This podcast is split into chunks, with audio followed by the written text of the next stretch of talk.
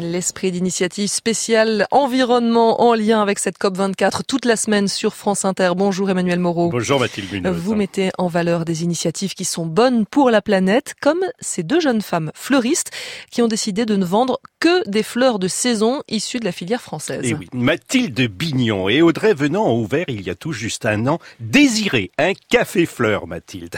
Dans leur boutique lumineuse implantée dans le 11e arrondissement, à côté du bar, elles présentent leurs fleurs comme chez le de légumes.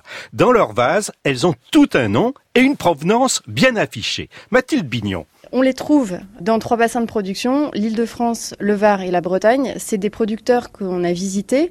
Notre mot d'ordre, c'est d'avoir à chaque fois des visages qu'on puisse mettre sur les fleurs qu'on vend. On a une production fascinante en Île-de-France, notamment de roses parfumées, et, c'est vraiment un élément différenciant qu'on a parce que euh, aujourd'hui les fleurs n'ont plus d'odeur. Et voilà, nos fleurs ont du parfum parce qu'elles viennent de près et qu'elles sont produites avec amour. Dans la serre de notre producteur de roses, euh, qui est en Seine-et-Marne, il y a même de la musique. Lui, il dit que c'est pour que ses salariés se sentent bien. Nous, on est persuadés que les fleurs se sentent même mieux. C'est le cas de le dire, qu'elles se sentent mieux. Effectivement. L'avantage, c'est que vos fleurs, ce sont des fleurs de proximité. C'est des fleurs de proximité qui ont été coupées il y a très peu de temps. On peut être certain qu'elles ont été coupées la veille ou l'avant-veille, guère plus, alors qu'on a beaucoup de circuits qui vont récolter des fleurs dans le Var, les remonter en Hollande pour les dispatcher à nouveau dans toute l'Europe et elles vont ensuite redescendre à Rungis où des fleuristes vont les acheter. Et là, vous allez avoir des fleurs l'hiver qui vont avoir un petit peu plus d'âge forcément que les fleurs sur lesquelles on a nous travaillé sur notre traçabilité. Donc ces deux jeunes fleuristes travaillent en circuit court. Effectivement, euh, totalement, euh, Mathilde. Et elles savent ainsi comment ces fleurs ont été élevées, bichonnées, privilégiant celles sans pesticides.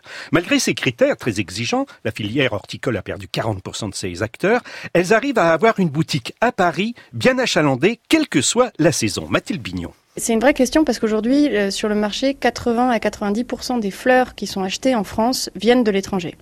Donc non seulement de Hollande, mais aussi du Kenya, d'Éthiopie, d'Équateur, de, Colombie, etc. Donc ça a été une vraie difficulté pour nous de construire notre assortiment.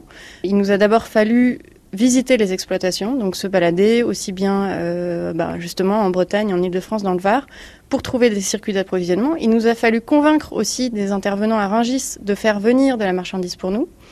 Après, je vous rassure, il y a des fleurs toute l'année en France. L'hiver, on est beaucoup dans le Var avec les renoncules, les anémones, des variétés qui sont très belles, très poétiques, sur lesquelles on a une large gamme.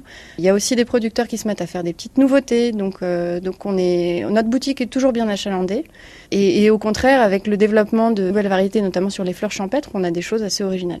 Désiré, la boutique des fleurs bien élevées, sans pesticides, sans surchauffe dans les serres, sans trajet démesuré, est arrivée en finale du prix Talent BGE, le réseau qui accompagne les créateurs d'entreprises. L'esprit d'initiative sur franceinter.fr et sur ce site, vous retrouverez aussi toutes les chroniques, les reportages et les invités liés à cette semaine spéciale organisée à l'occasion de la COP24, la conférence mondiale sur le climat qui s'ouvrira lundi. Et vous d'ailleurs, que faites-vous pour la planète? Vos gestes, vos engagements au quotidien, vos attentes aussi? Réagissez sur les réseaux sociaux avec le hashtag Agir pour ma planète.